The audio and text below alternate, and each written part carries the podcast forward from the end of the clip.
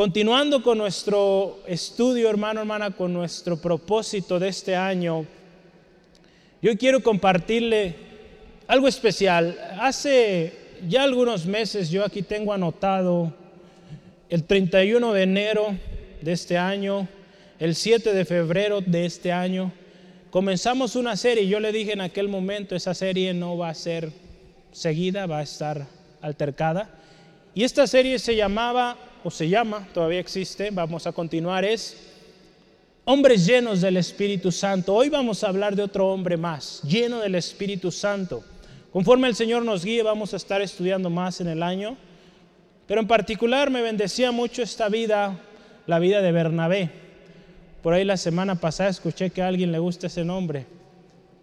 ¿Sí, hermano José?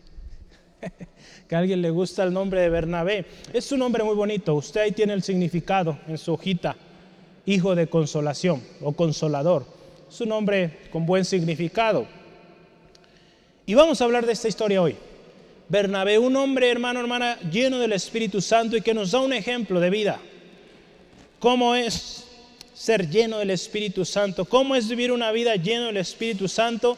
Y en cada aspecto de la vida reflejar esa unción. Cuando nosotros vivimos llenos del Espíritu Santo, créame que es notable.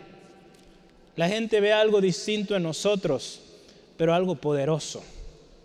Yo le invito a abra su Biblia ahí en Hechos 11. Vamos a estar viendo diferentes episodios de la historia de Bernabé, pero este será el central con el cual iniciamos Hebreos 11, 19 al 26. Abra su Biblia y vamos a leer lo que la palabra de Dios dice. Cuando lo tenga, diga amén. Hechos 11, ya lo tiene, qué rápido son. Gloria a Dios. Hechos 11, 19 al 26. Dice así. Ahora bien, los que habían sido esparcidos a causa de la persecución que hubo con motivo de Esteban, pasaron hasta Fenicia, Chipre y Antioquía, no hablando a nadie la palabra, sino solo a los judíos. Pero había entre ellos unos varones de Chipre y de Sirene, los cuales cuando entraron en Antioquía hablaron también a los griegos, anunciando el Evangelio del Señor Jesús. Y la mano del Señor estaba con ellos, y gran número creyó y se convirtió al Señor.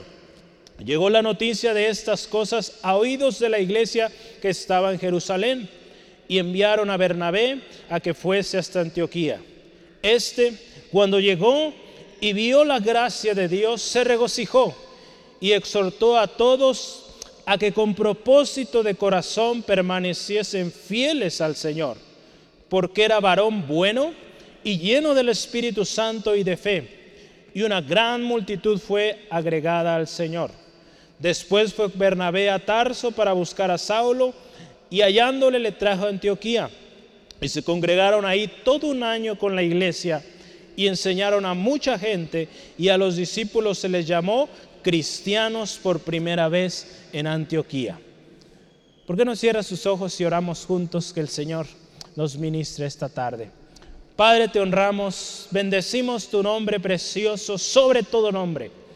Gracias Dios por la oportunidad que nos das hoy de reunirnos. Gracias Señor por cada uno de los presentes aquí. Señor, porque no es casualidad en ti hay propósitos, en ti hay un plan perfecto. Gracias Señor por mi hermano, mi hermana que hoy acude. Señor, si hay alguien en necesidad, si hay una aflicción en el corazón de mi hermano, mi hermana, en esta hora, Señor, lo ponemos delante de ti. Creyendo, Señor, que cuando traemos las cargas delante de ti, tú tienes cuidado de nosotros.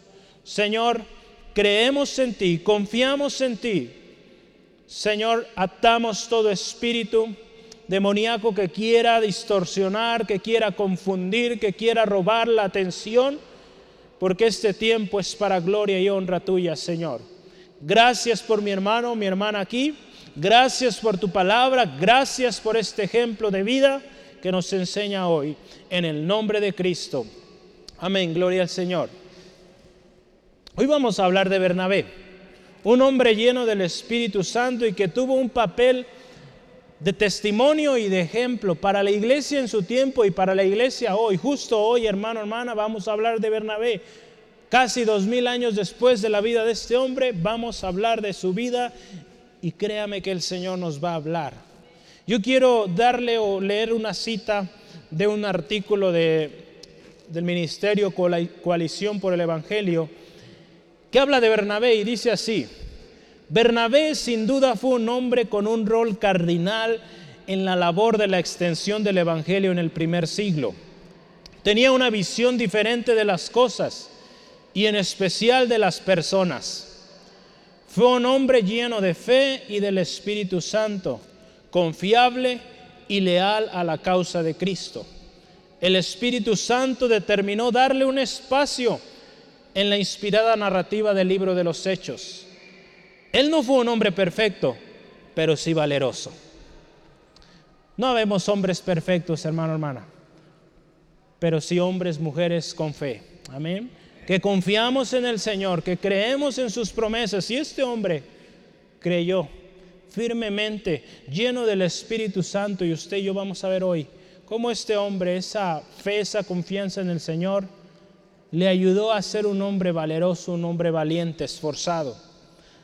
La obra de Dios, hermano, hermana, requiere de hombres llenos del Espíritu Santo. La obra de Dios requiere Bernabés, Bernabés que creen, que viven en el poder del Espíritu Santo. La obra de Dios, hermano, hermana, es grande. porque nuestro Dios es grande? ¿Sí, amén? Nuestro Dios es grande. Necesitamos ser llenos de Él, de su Espíritu. Ser llenos de fe. Se necesita fe para vivir la vida cristiana. Yo le animo, ponga mucha atención a esta historia. Es digna de, de anotar todo lo que pueda. Si no le ajusta la hoja, tiene otro lado. Y si no tiene hojas, levante su mano y le llevamos más hojas. Para que se vaya con todas las notas posibles para que en casa medite, vuelva a leer la historia y, se llene de lo que el Señor quiere hoy hablarle. No pierda ningún detalle. A veces nos distraemos con cualquier cosa. Este día yo le animo, le motivo, ponga atención, no se me distrae. Y vamos adelante. Yo quiero que empecemos esta primera eh, parte que dice que Bernabé fue un hombre, un varón bueno, dice ahí la palabra, nuestro texto, varón lleno del Espíritu Santo y de fe. Tres cosas. El carácter, fíjense, de, y testimonio de Bernabé permitieron que él fuera, o que él fuera el que, a quien enviaron. Si usted ve la historia, algo grande estaba pasando en Antioquía en medio de una gran persecución. Usted vea la historia ahí donde estábamos leyendo hace rato en Hechos 11. Dice ahí que después de la muerte de Esteban vino una gran persecución, ¿verdad? Justo lo acabamos de leer. Una gran persecución, dice los cristianos dispersados y dice que no se atrevían o de alguna manera y la historia nos dice que no hablaban eh, a nadie en la palabra dice, sino solo a los judíos. Digo, vamos con los de confianza. Pero, gracias a Dios este pero es un buen pero, hubo hombres, valientes, que comenzaron a hablar, dice ahí, con los griegos, con los gentiles, ¿verdad? También podríamos considerarlos. Empezaron a hablarles de Cristo y empezaron a ver fruto de esto. Gente empezó a venir a Cristo, cosas tremendas. Muchos griegos estaban viniendo a Cristo. De hecho, si usted se fija, Antioquía, si usted lee el libro de Hechos, las cartas de Pablo, Antioquía se convirtió en un centro de evangelización, porque de ahí enviaban misioneros. Pablo y Bernabé en su momento fueron enviados por esta iglesia, soportados por esta iglesia. Algún día, si el Señor lo permite, tendremos oportunidad de estudiar la iglesia de Antioquía. Hay mucho que podemos aprender ahí, los ministerios que se desarrollaban en esta iglesia. Pero imagínense esto, es el inicio de una iglesia, una iglesia que sería bendición. Yo me imagino ahí el inicio del centro de fe angulo, imagínense. Qué lindo, qué especial. Se requiere, se requería en este tiempo hombres llenos del Espíritu Santo para trabajar en esta obra, porque esa obra iba para grande. Sí, amén. Se necesitaba hombres llenos del Espíritu para apoyar, para desarrollar y para supervisar esta obra. Y ahí la palabra de Dios nos dice que Bernabé fue designado para esto. Dice que la llegada de Bernabé en el versículo 23 dice que fue con mucho gozo, mucho regocijo. Él llegó, él llegó contento y con un ánimo tremendo. Dice, al ver todo lo que estaba pasando, él le dice, hermanos, ánimo, sean fortalecidos, échenle ganas, dice ahí, fortalezcanse recién convertidos y permanezcan, dice ahí, fieles al Señor. Dice ahí que él con el propósito de corazón les decía que permanezcan fieles al Señor. El buen carácter y el buen testimonio de Bernabé, hermano, hermana, fueron determinantes para el inicio de esta obra. Esta obra estaba empezando bien. Gente estaba viniendo a Cristo. Se necesitaba un hombre de ejemplo para que esos nuevos cristianos fueran enseñados a ser varones buenos, varones llenos del Espíritu Santo y varones llenos de fe. ¿Sí, amén? Le digo que esto me recuerda mucho aquí, Centro de Fe Angulo. El Señor aquí trajo a un hombre, varón bueno, varón lleno del Espíritu Santo y varón lleno de fe. ¿Sí, amén? Hace rato orábamos por él. Él sigue siendo así. ¿Cuántos aquí buenos, llenos del Espíritu Santo y llenos de fe? Amén. Hermano, hermana, sigamos el ejemplo. La palabra del Señor nos dice, acordémonos de nuestros pastores e imitemos su fe. Tenemos ejemplo, aquí en la palabra de Dios hoy estamos hablando de Bernabé, un hombre de ejemplo, un hombre de testimonio. Aquí nos dice la palabra que era hombre bueno, varón bueno. En otras palabras, una palabra muy común en la Biblia es piadoso. Era un hombre piadoso. Hay un ejemplo de otro hombre piadoso y yo quiero que veamos ese ejemplo. Es el ejemplo de Ananías, ahí en Hechos 22, 12 al 13. Solo para recordar esta historia porque nos va a enseñar y nos va a ayudar a complementar. Hechos 22, 12 al 13. Entonces uno llamado Ananías, varón piadoso, según la ley, que tenía, fíjese, buen testimonio de todos los judíos que ahí moraban, vino a mí y acercándose me dijo, hermano Saulo, recibe la vista. Y yo en aquella misma hora recobré la vista y lo miré. ¿Por qué traje este ejemplo de Ananías a esta historia? Ananías fue otro hombre lleno del Espíritu Santo y hombre bueno, varón bueno, piadoso. Este hombre, un hombre valiente también. En este momento de la historia Pablo está contando su testimonio.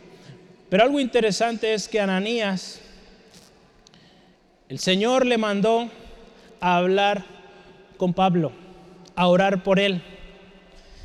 En ese momento, en las últimas noticias, noticieros Televisa de aquel tiempo, Fox News o lo que sea, hoy que vemos en las noticias, se hablaba de un hombre llamado Saulo que perseguía las iglesias.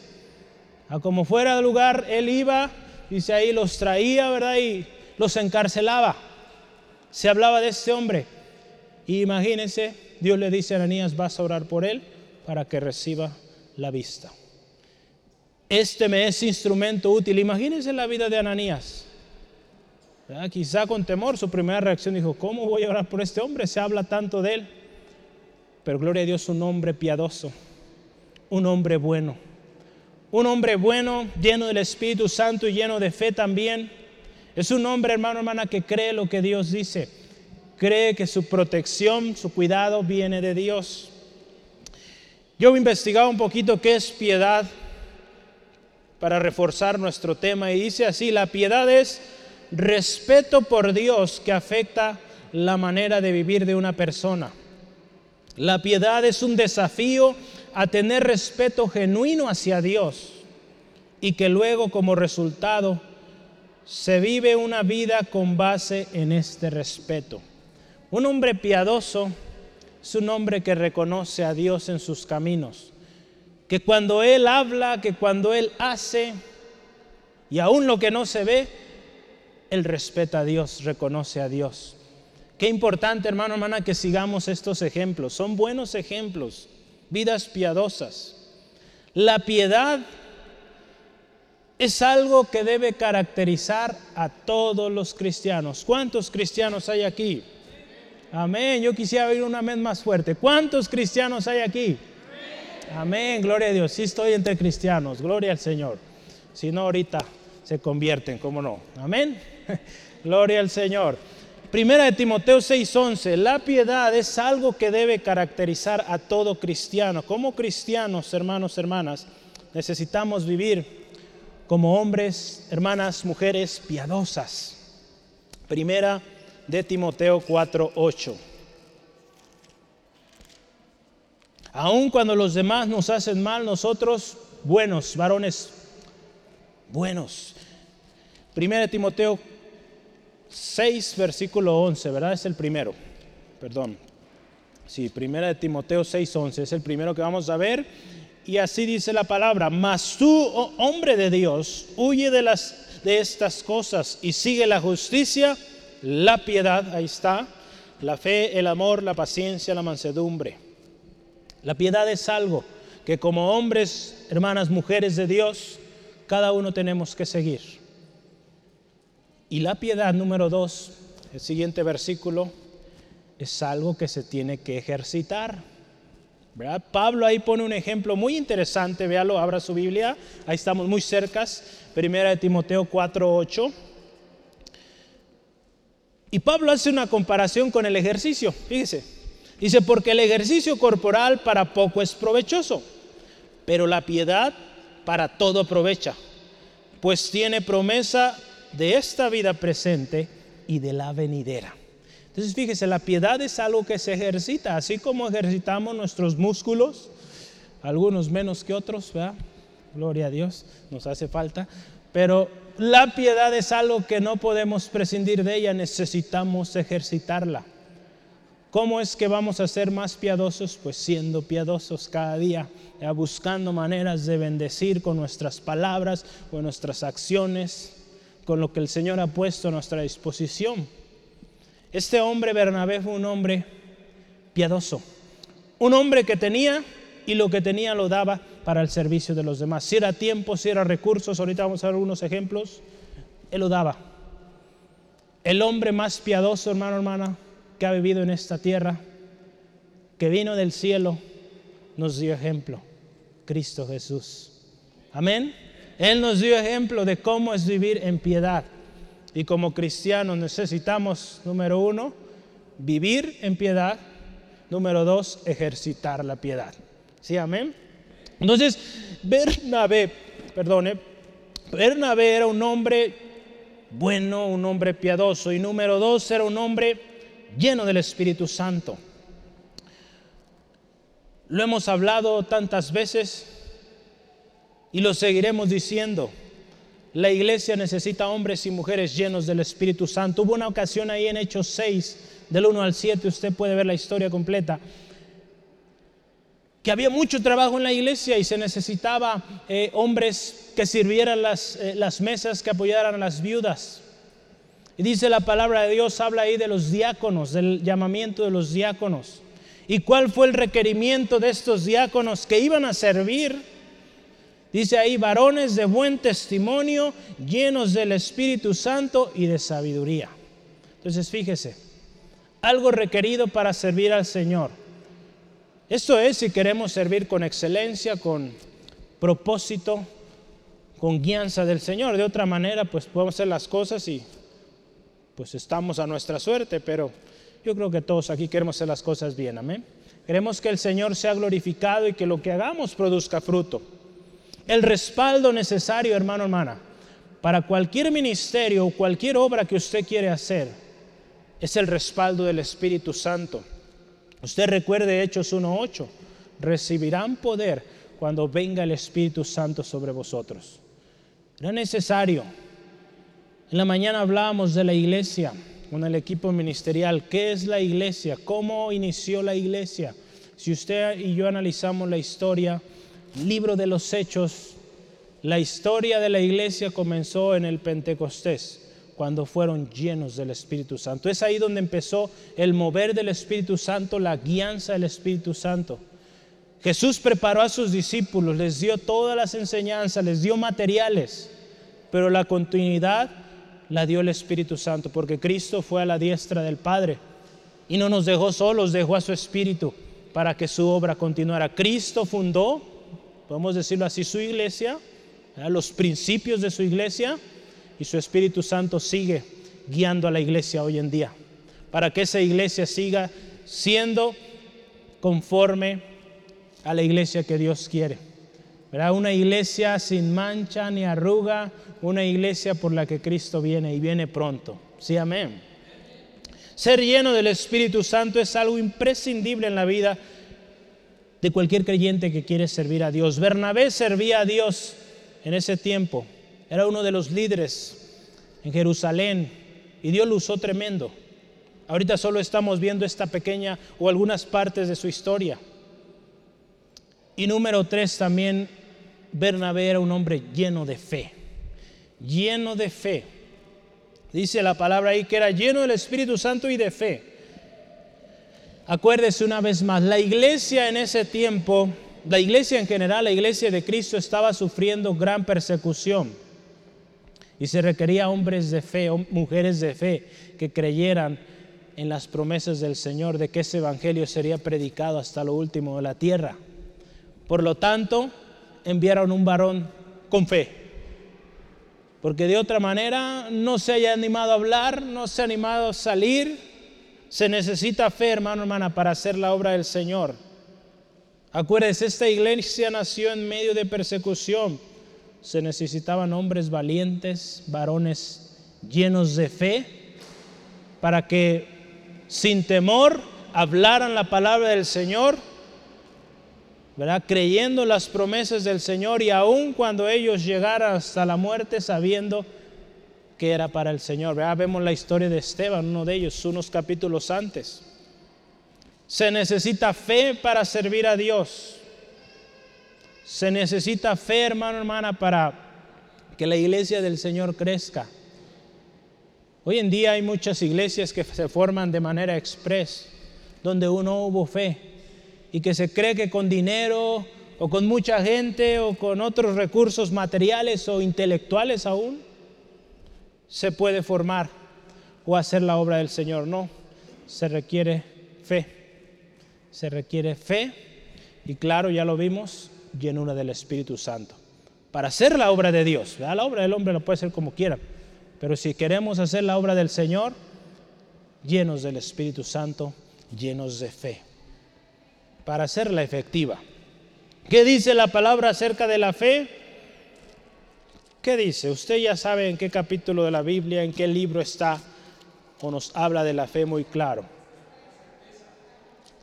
Amén, amén. Hebreos 11, ¿verdad? Hebreos 11, tenemos clarito ahí qué es la fe. Yo quise resaltar algunos textos de ahí. Usted ya lo sabe, qué es la fe, certeza de lo que se espera, convicción de lo que no se ve. Pero yo quiero que veamos Hebreos 11, 6. Dice la palabra, sin fe es imposible agradar a Dios. Sin fe es imposible agradar a Dios porque es necesario que el que se acerca a Dios crea que le hay y que es galardonador de los que le buscan. Es necesario la fe. Como cristianos, como siervos de Dios, se requiere fe. Y yo quiero que vea otra cosa ahí en Hebreos 11, Hebreos 11, versículo 13 al 16. ¿Cómo fueron los hombres de fe? Conforme, fíjese, a la fe murieron todos estos, sin haber recibido lo prometido, sino mirándolo de lejos y creyéndolo y saludándolo y confesándolo que eran extranjeros y peregrinos sobre la tierra. Porque los que esto dicen claramente dan a entender que buscan una patria. Pues si, si hubiesen estado pensando en aquello de donde salieron, ciertamente tenían tiempo de volver pero anhelaban una mejor. Esto es celestial. Por lo cual Dios no se por lo cual Dios no se avergüenza de llamarse Dios de ellos, porque les ha preparado una ciudad. Fíjese qué lindo. Dios no se avergüenza de estos hombres, mujeres que tienen fe en Él. No se avergüenza de decirle, estos son mis hijos, estos son mis siervos, mis siervas. Cuando nosotros creemos en Él, hermano, hermana. Qué hermoso es. La fe es necesaria. Versículo 33 al 34 de Hebreos 11. Apagaron fuegos impetuosos, evitaron filo de espada, sacaron fuerzas de debilidad, se hicieron fuertes en batalla, pusieron en fuga ejércitos extranjeros. Las mujeres recibieron sus muertos mediante resurrección, mas otros fueron atormentados, no aceptando el rescate a fin de obtener mejor resurrección. Yo leí el 34 y 35, ¿verdad? Bueno, leyó usted también el 33. 36 al 40 terminamos aquí. Otros, fíjese, experimentaron vituperios, azotes y a más de estos prisiones y cárceles. Fueron apedreados, aserrados, puestos a prueba, muertos a filo de espada, anduvieron de acá para allá cubiertos de pieles de ovejas y de cabras, pobres, angustiados, maltratados de los cuales el mundo no era digno, errando por los desiertos, por los montes, por las cuevas y por las cavernas de la tierra. Y todos estos, aunque alcanzaron buen testimonio mediante la fe, no recibieron lo prometido, proveyendo Dios alguna cosa mejor para nosotros, para que no fuesen ellos perfeccionados aparte de nosotros. Si alguien, hermano, hermana, no creyente, sin la revelación del Señor leyera esto, diría, pues qué hombres, verá, tan ilusos o tan tontos, verá, que, que sufrieron todo eso por nada. Pero los que creemos en Cristo, sabemos que hay una patria mucho mejor, mucho mayor y que vale la pena seguir a Cristo, que vale la pena confiar en nuestro Señor. Amén. Sí, amén. Estas tres cualidades fueron clave, hermano, hermana, y son dignas de imitar hoy en día. Varones buenos, llenos del Espíritu Santo y llenos de fe. Y estas tres cualidades las tuvo Cristo. Nuestro Señor Jesucristo, nuestro ejemplo, nuestro modelo, Él las tuvo y dio ejemplos de ella. Nosotros, hermano, hermana, como sus seguidores, tenemos que tener estas cualidades. Si bien algunas no las tenemos del todo desarrolladas o no las tenemos, pues hay que buscarlas. Pero no quede con una medida pequeña, ejercítela para que crezca. ¿Ya? Porque a la medida que usted, por ejemplo, da, el Señor le da, confía más. Ahorita vamos a ver la vida de Bernabé. Él fue un hombre que dio y el Señor le confió cada vez más. Ahorita vamos a ver y vamos a llegar ahí. Entonces, varón bueno, lleno del Espíritu Santo y de fe. Número dos, segundo gran tema, amoroso y compasivo. Bernabé fue un hombre de amor, un hombre de compasión. Es algo interesante también la vida de este hombre. Hay mucho más. Yo traté de reducirlo lo más que pude. Y vamos a analizar dos casos, dos casos interesantes. El primer caso es el caso de Saulo. El caso de Saulo o también conocido hoy como Pablo. Hechos 9, 26 al 27. Abra su Biblia está hablando la historia de Pablo. ¿Qué sucedió con Pablo? Ahí en el contexto, en el capítulo 9 de Hechos nos habla la historia de cómo Pablo vino a Cristo. La dice que él iba camino a Damasco y de repente una luz del cielo vino, lo detuvo, cayó. Y ahí el Señor Jesucristo, ¿verdad? De estas palabras, ¿verdad? Yo soy Jesús a quien tú persigues. Ahí, y qué tremendo encuentro tuvo este hombre con Cristo. Un encuentro que cambió su vida por completo. Este hombre gozoso por lo que ha recibido. Ah, después de esto usted puede leer la historia, yo no voy a dar la historia completa. Pero dice la palabra que él comenzó a predicar y en sus primeras prédicas, podemos decir, o sus primeros mensajes, usted puede leer ahí, confundía a la gente. Quizá él con tanto gozo, alegría, porque este hombre era un hombre de conocimiento, fue instruido en los, podríamos decir, en las mejores escuelas de su tiempo. Entonces dice la palabra que en sus primeros estudios confundía a la gente. Y fíjese, hubo una ocasión que este hombre llega a Jerusalén. ¿Y qué pasa? Y vamos a leer el texto porque yo quiero que analicemos. Después de que Pablo se convierte, él comienza a predicar pues es traído a Jerusalén para ser presentado. Y dice así la palabra, Hechos 9, 26 al 27. Cuando llegó a Jerusalén, trataba de juntarse con los discípulos, pero todos le tenían miedo, no creyendo que fuese discípulo. Entonces Bernabé, tomándole, le trajo a los apóstoles y les contó cómo Saulo había visto en el camino al Señor, al cual le había hablado, y cómo en Damasco había hablado valerosamente en el nombre de Jesús. Saulo, apasionado por lo que Dios había hecho en su vida, habrá hechos, usted puede ver Hechos 8 y 9, la, interesante historia tremenda de Saulo, su conversión ¿Y cuál fue la primera reacción de la iglesia? Miedo. Vieron a ese hombre que entró por, la iglesia y dijeron, ay, ay, ay, ya llegó el que nos va a llevar a la cárcel, ¿verdad? De alguna manera no creían que este hombre viniera pues con buenas intenciones. A lo mejor muchos decían, viene de encubierto y en cualquier momento llega eh, los soldados y nos toman a todos. La reacción de la iglesia ante la, al ver a Pablo fue miedo. Pero algo lindo, hubo un hombre, un hombre amoroso, un hombre compasivo llamado Bernabé, que dice, lo tomó y se lo llevó a los apóstoles y se los presentó. Miren, aquí está Saulo. Gloria a Dios, mire qué hermoso este hombre. Dios lo está usando en Damasco. Un hombre valeroso que está hablando en el nombre de Jesús. Vean su testimonio. Qué hermoso, hermano, hermana, que haya hombres, mujeres así. Que, que no ven la condición de la persona, sino ven el corazón. Un corazón por el cual Cristo Jesús también dio su vida. Bernabé, veíamos hace ratito en el artículo que les leía, Bernabé vio más allá de lo que ven los ojos naturales. Un hombre lleno del Espíritu Santo vio algo diferente en Pablo. Ya no era ese Saulo que perseguía a los cristianos, ahora era un Pablo que estaba dispuesto a servir al Señor con todo su corazón.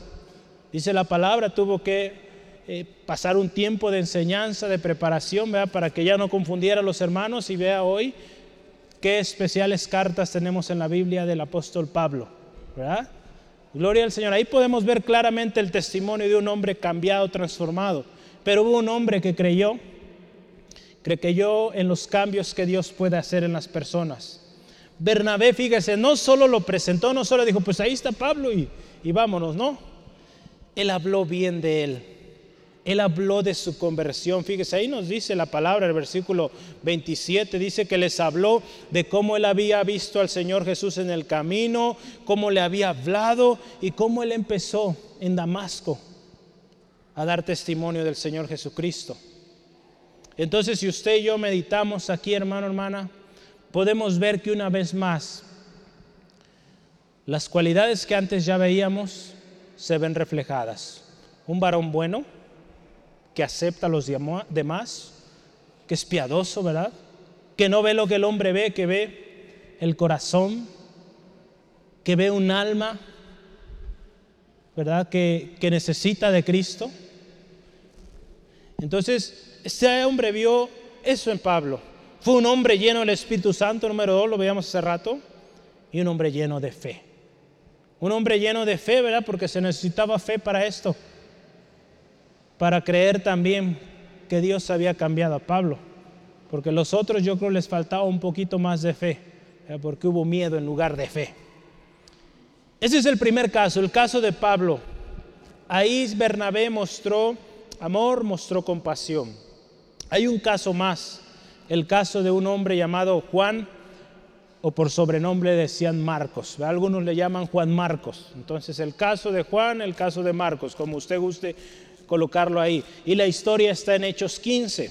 Hechos 15 rápidamente, 36 al 39. Dice así la palabra, después de algunos días, Pablo dijo a Bernabé, volvamos a visitar a los hermanos en todas las ciudades en que hemos anunciado la palabra del Señor para ver cómo están. Y Bernabé quería que llevasen consigo a Juan, el que tenía por sobrenombre Marcos. Pero a Pablo no le parecía bien llevar consigo al que se había apartado de ellos desde Panfilia y no había ido con ellos a la obra. Y hubo tal desacuerdo entre ellos que se separaron el uno del otro. Bernabé tomando a Marcos navegó a Chipre y Pablo escogiendo a Silas salió encomendado por los hermanos a la gracia del Señor y pasó por Siria y Cilicia confirmando las iglesias. Otro caso más. Usted ve aquí, Pablo y Bernabé fueron muy, muy unidos, trabajaron juntos en el ministerio. Y esta es una historia donde hubo una discusión tremenda. Y estaba en cuestión un joven, podríamos pensar que es un joven, ¿verdad? Por este caso que nos habla aquí. Un joven llamado Juan, Juan Marcos, que Bernabé le amaba. Más adelante, creo que está en Gálatas, habla de que era su sobrino, pues yo creo que había todavía un lazo más cercano. Le amaba y él quería que estuviera con ellos, pero Pablo era un hombre que pues también era de carácter y especial de alguna manera vio en esta ocasión a Juan Marcos como alguien quizá inmaduro o inestable. Pero una vez más vemos el corazón atento, amoroso, compasivo de Bernabé, que vio más allá de lo que Pablo notaba.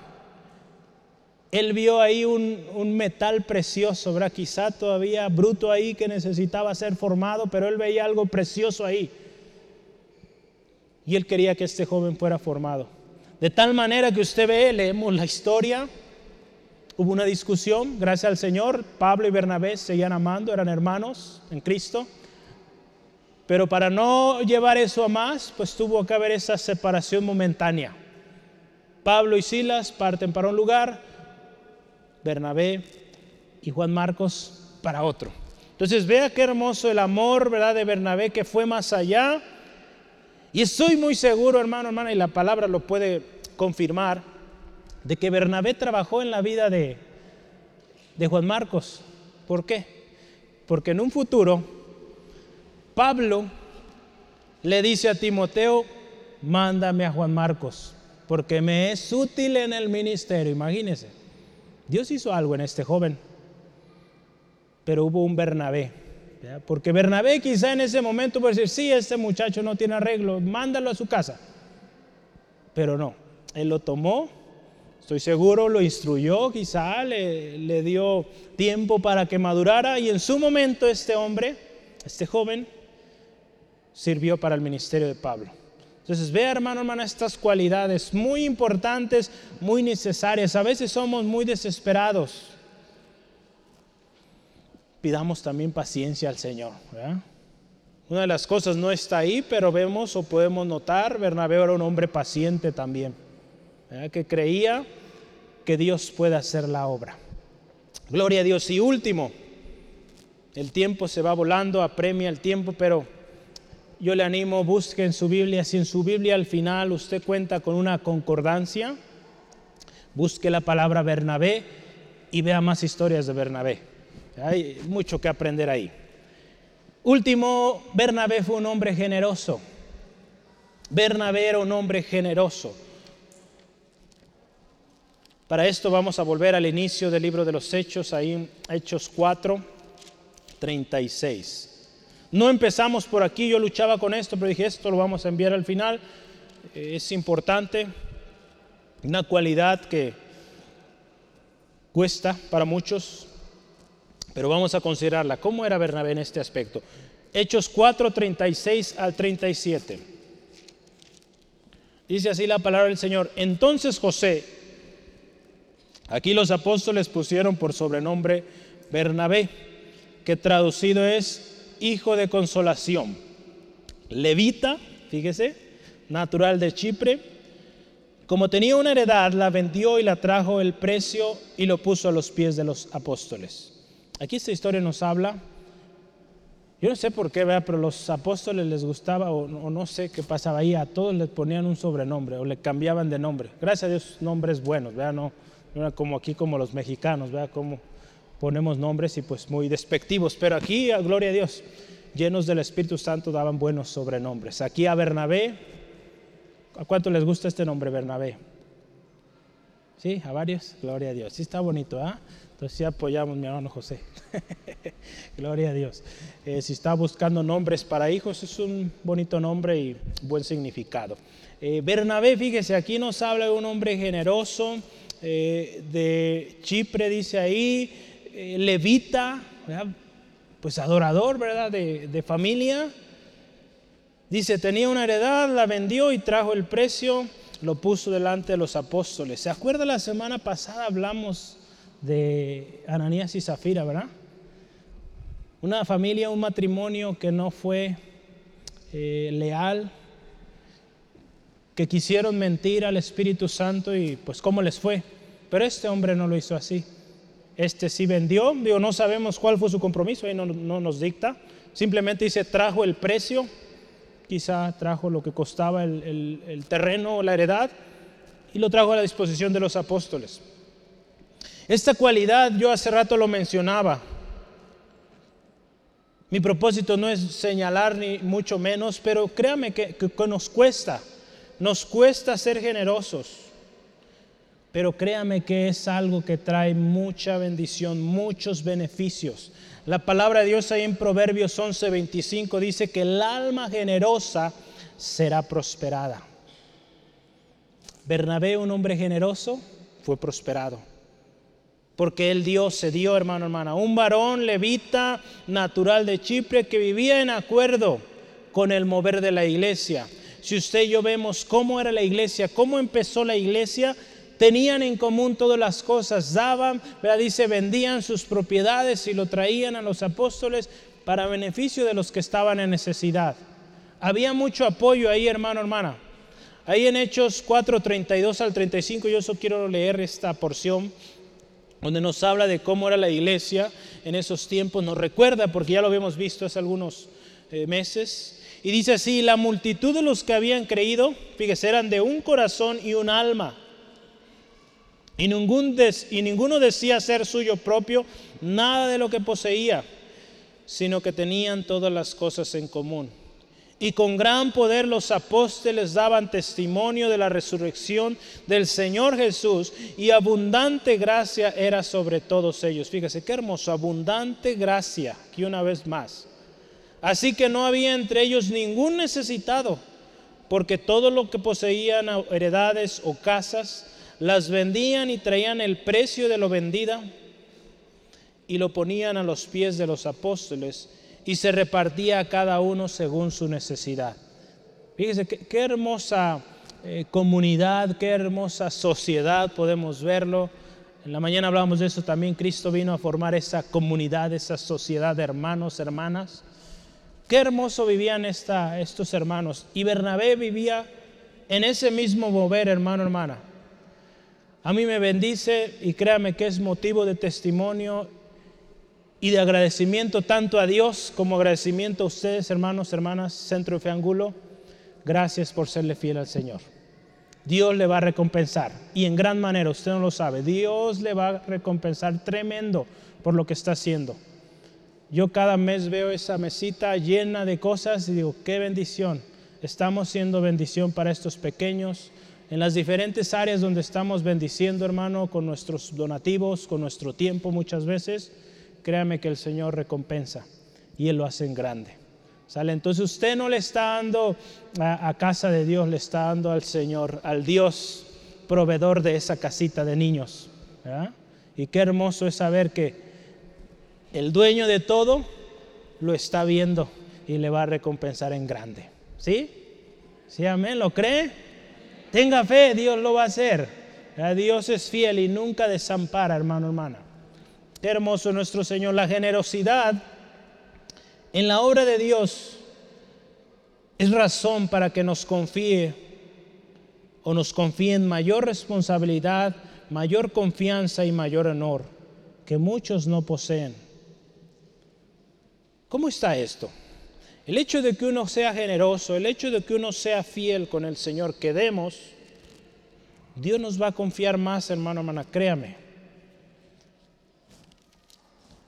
La palabra de Dios, usted y yo podemos ver, hay un ejemplo en la vida de Bernabé, porque estamos hablando de Bernabé, en Hechos 11, 29 al 30. Usted ve al principio de la historia que habla de Bernabé, vendió su heredad y lo trajo para bendecir a sus hermanos. Y vea lo que sucedió ahí en Hebreos, perdón, Hechos 11. Ahí en la iglesia de Antioquía una vez más, dice la palabra de Dios, era un fluir tremendo en esta iglesia. Dios estaba haciendo cosas especiales ahí. Dice la palabra que vino un hombre, creo que llamado Ágabo, o como viene ahí, si trae acento Agabo, Agabo le vamos a poner ahí. Eh, y este hombre lleno del Espíritu Santo da una palabra eh, de algo que venía, venía una gran hambruna, una gran escasez sobre la región. Y, y dice la palabra que todos en común acuerdo reunieron víveres para enviar. ¿Y a quién confiaron? A Bernabé y a Pablo. Imagínense la confianza que había en estos hombres para enviar esta ayuda. Fíjese, ahí versículo vamos a leer, los 29 y 30.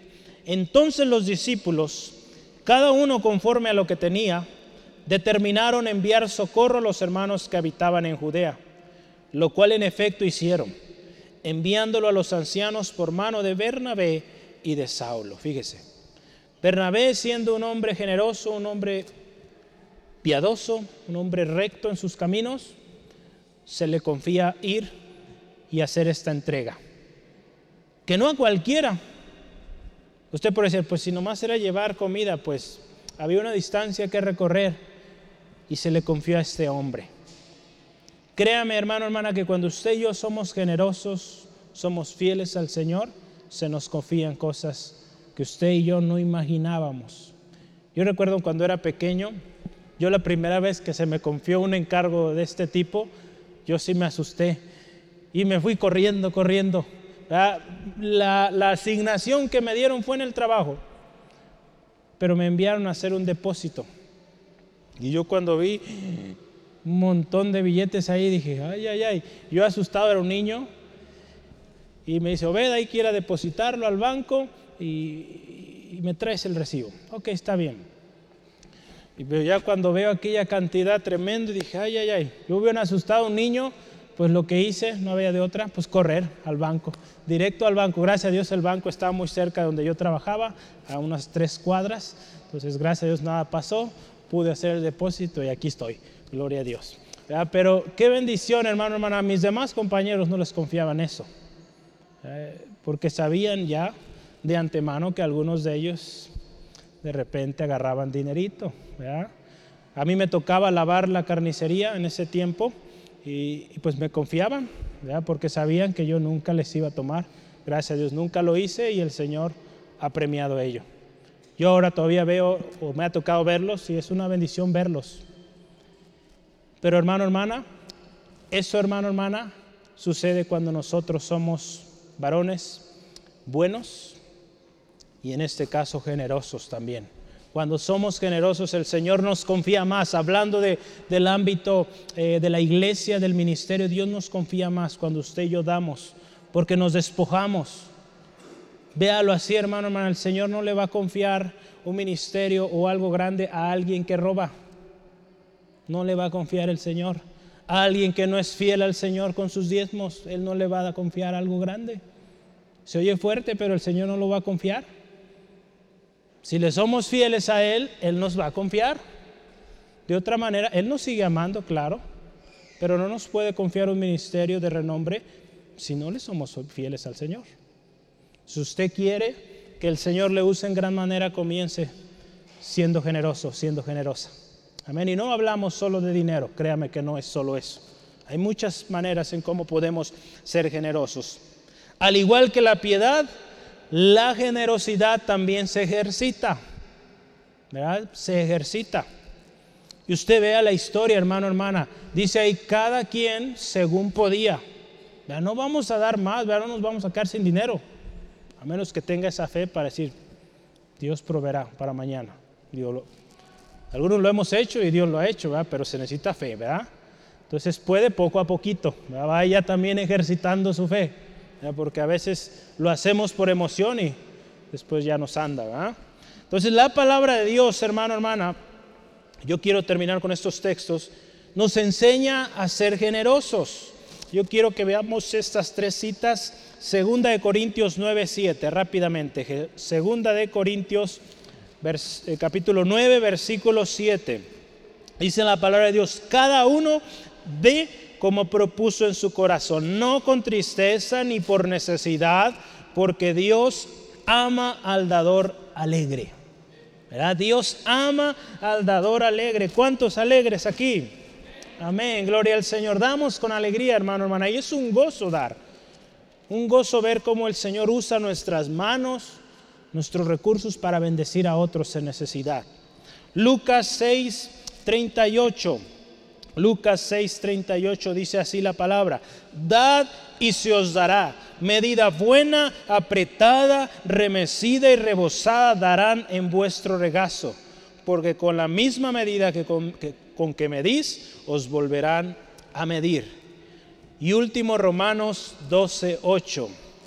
Romanos 12:8. Gloria al Señor, dice así la palabra. Así.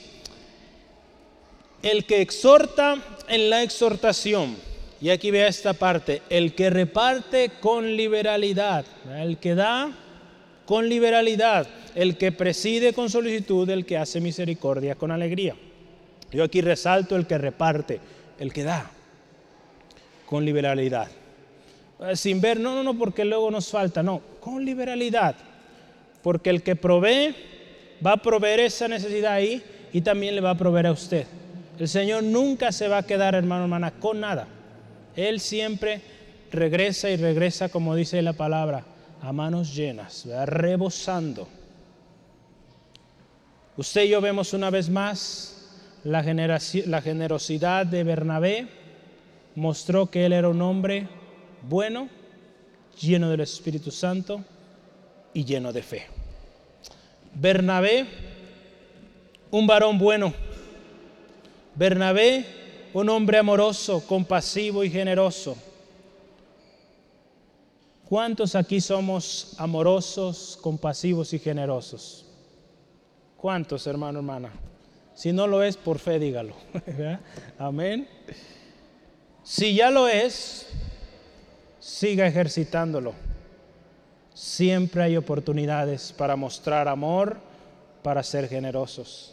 Si no lo es, si nos hace falta amor, nos hace falta compasión, generosidad, pida ser lleno del Espíritu Santo y pídale al Señor, Señor, aumenta mi fe para que yo dé amor, para que yo dé compasión, sea compasivo y para que yo también dé generosamente. La obra de Dios requiere hombres y mujeres buenos, llenos del Espíritu Santo y de fe, para mostrar amor, compasión y generosidad. La obra de Dios eso requiere, hermano, hermana. Recordemos, hermano, hermana, se ha dicho esto. Somos, usted y yo, hermano, hermana, como cristianos, somos las manos del Señor, los pies del Señor aquí en la tierra, la voz del Señor aquí en la tierra usted y yo vamos a impartir la bendición que el Señor ha puesto en nuestras vidas. Por lo tanto, necesitamos desarrollar estas cualidades, hermano, hermana. Bernabé es un ejemplo de ello. Cristo, nuestro ejemplo, mejor ejemplo. Él fue una, eh, un modelo para nosotros, sigue siendo un modelo de amor, compasión y generosidad. Él lo dio todo, así de simple. No atesoremos en la tierra, despojémonos de todo y sirvamos con amor, compasión y generosidad. Yo quiero leerle tres citas. En esto conocerán todos que sois mis discípulos, si tuvieren amor los unos para con los otros. Amor ahí. Número dos, finalmente sed todos de un mismo sentir, compasivos, amándonos fraternalmente misericordiosos, amigables, compasión. Y número tres, el alma generosa será prosperada. Lo leíamos hace unos momentos. Yo le pregunto hoy, ¿qué vamos a hacer? Yo le animo a pedir, a pedir en esta tarde al Señor, yo le animo ahorita vamos a orar. Pídale al Señor, le llene de su espíritu y que su fe aumente. Y así, hermano, hermana, créame, vamos a vivir en esa dimensión de fe, ¿verdad? Ah, se habla de las dimensiones y todas esas cosas, pero yo, yo, quiero invitarle a esto y le desafío a esto. Pídele al Señor, lléname de tu espíritu, lléname de fe. Yo quiero vivir en esa, en esa vida poderosa de tu espíritu. Créame que la vida cristiana, lo mencionaba nuestra hermana en la mañana, la vida cristiana no es una vida aburrida, una vida de fracaso tras fracaso, no, hermano, hermana. La vida cristiana es una vida de gozo, sí, con mucha batalla, mucha acción, pero hay victoria en Cristo. Sí, amén, hermano, hermana. La vida cristiana es esa, hermano, hermana. A eso nos llamó el Señor, por eso nos rescató, por eso decimos, el Señor nos rescató, nos redimió de esa vida antigua de tristeza, de dolor entonces, si el Señor nos rescató es para que vivamos esa vida, hermano, hermano, en abundancia. De ahí no hablo materialmente, ¿verdad? porque a veces confundimos esto. Abundancia de gozo. Sí, lo material también está incluido ahí, pero muchas otras cosas que prospere nuestra alma, que haya gozo, hermano, hermano, a pesar de las circunstancias que usted y yo podamos decir, mi Dios vive y vive para siempre, mi Señor vive. Él nunca desampara. Él es fiel, fiel es el que prometió. Sí, amén. Entonces, hermano, hermana, que como individuos, que como familias, que como iglesia, seamos iglesia buena.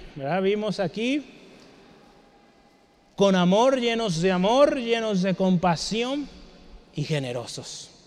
Vamos muy bien. Pero hermano, hermana, vamos para cosas muy grandes. Yo lo he creído y empiezo a ver cosas que se están moviendo alrededor y digo, Señor, gracias porque esto viene bueno. Pidamos al Señor que todos, hermanos, hermanas, como un cuerpo, seamos parte de lo que Dios hace. Amén. Vamos orando. Cierre sus ojos, por favor, ahí donde está, y vamos a orar que el Señor cumpla su propósito en nosotros. Padre, qué glorioso, qué grandioso eres. Cuán hermosos, Señor, son tus palabras, Señor. Cuán fieles, Señor, son tus promesas. Señor, hoy vemos esta vida de Bernabé, un ejemplo a seguir, un testimonio de un hombre valeroso, un hombre que creyó tu palabra, Señor, que vivió en ese poder sobrenatural de tu Espíritu Santo, un hombre de fe, un hombre, Señor, que da testimonio y hoy, Señor, nosotros queremos vivir de tal manera Señor, gracias por tu Espíritu Santo. Porque es por la obra de tu Espíritu Santo que nosotros podemos llegar a ser como este hombre y aún mayores cosas. Porque tú eres un Dios grande, el mismo Dios que hizo cosas grandes en el pasado, las sigue haciendo hoy. Así como estos hombres de fe, muchos de ellos no vieron lo que esperaban, lo que añoraban pero tu palabra es clara y dice que lo abrazaban, porque sabían a dónde iban, dónde estaba su patria. Y hoy tenemos los registros de que sí se cumplió tu palabra. Gracias Dios por este testimonio hoy.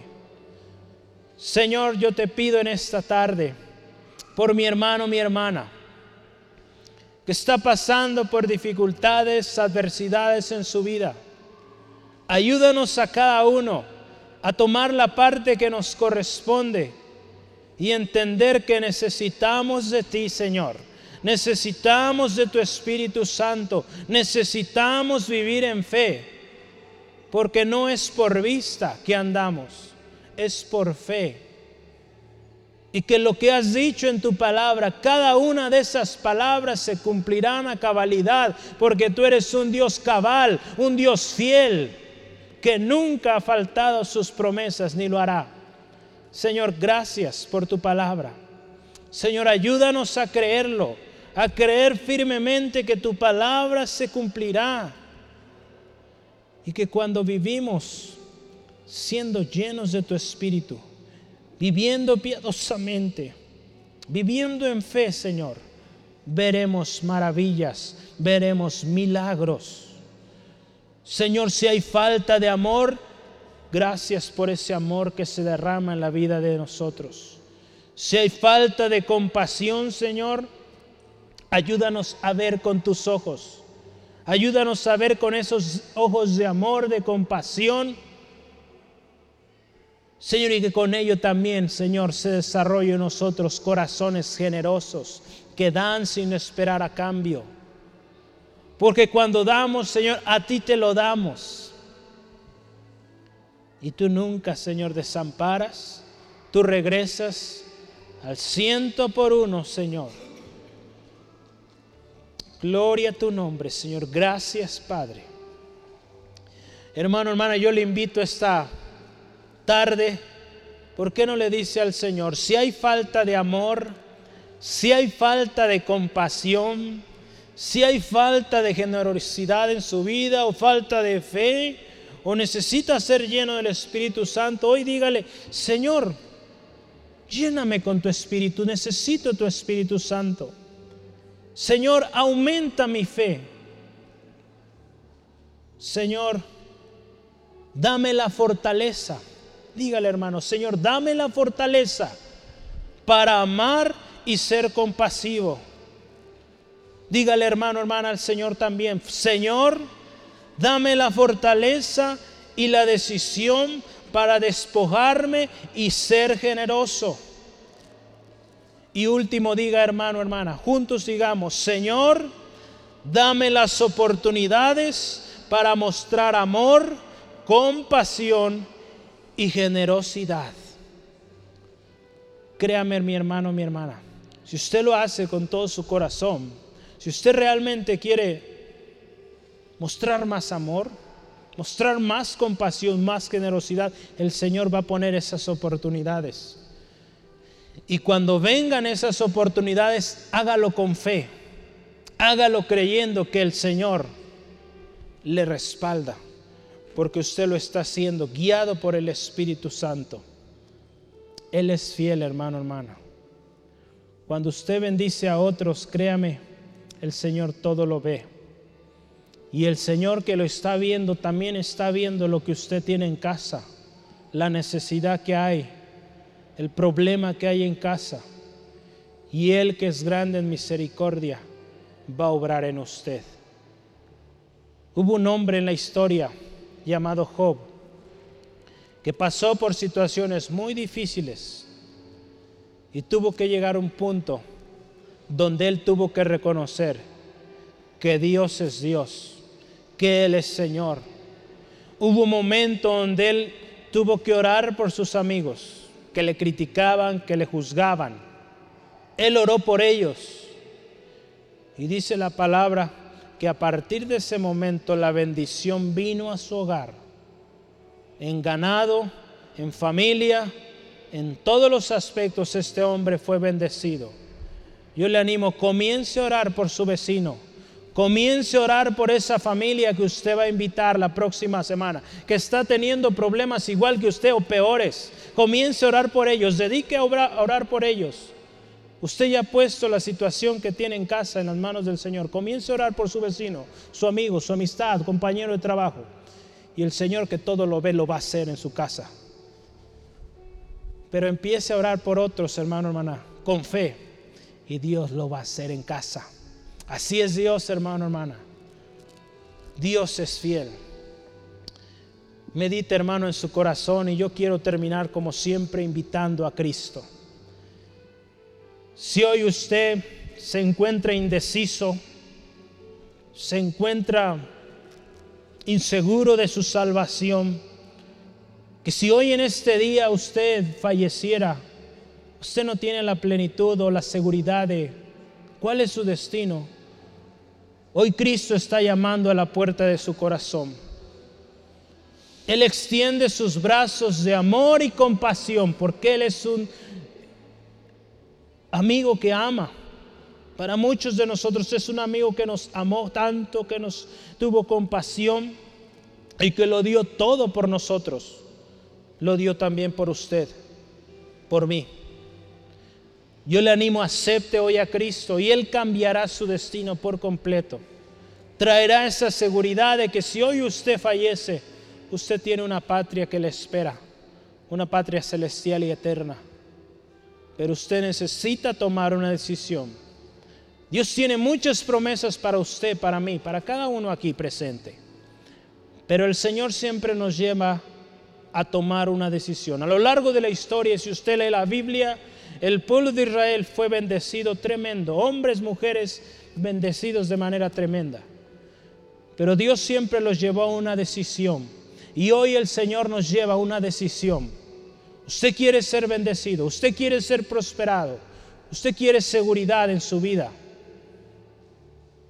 Tome la decisión de seguir a Cristo con todo su corazón y las cosas van a cambiar. No a nuestro tiempo, no a nuestro gusto, sino en el tiempo de Dios, porque los tiempos de Dios son perfectos. Si usted quiere hacerlo, dígale al Señor con todo su corazón estas palabras después de mí. Dígale, Señor y Dios, reconozco que te necesito. Yo he oído hoy que tú eres grande, que tú eres poderoso, que no hay nadie que te iguale en este mundo y fuera de este mundo. Yo necesito tu ayuda. Pero hoy mi condición de pecado, de maldad, no me permite acercarme a ti. Yo he escuchado hoy también que Cristo lo dio todo por mí. Y yo hoy quiero lo que Cristo hizo por mí. Hoy reconozco que soy pecador y acepto hoy a Jesús, la obra de Cristo.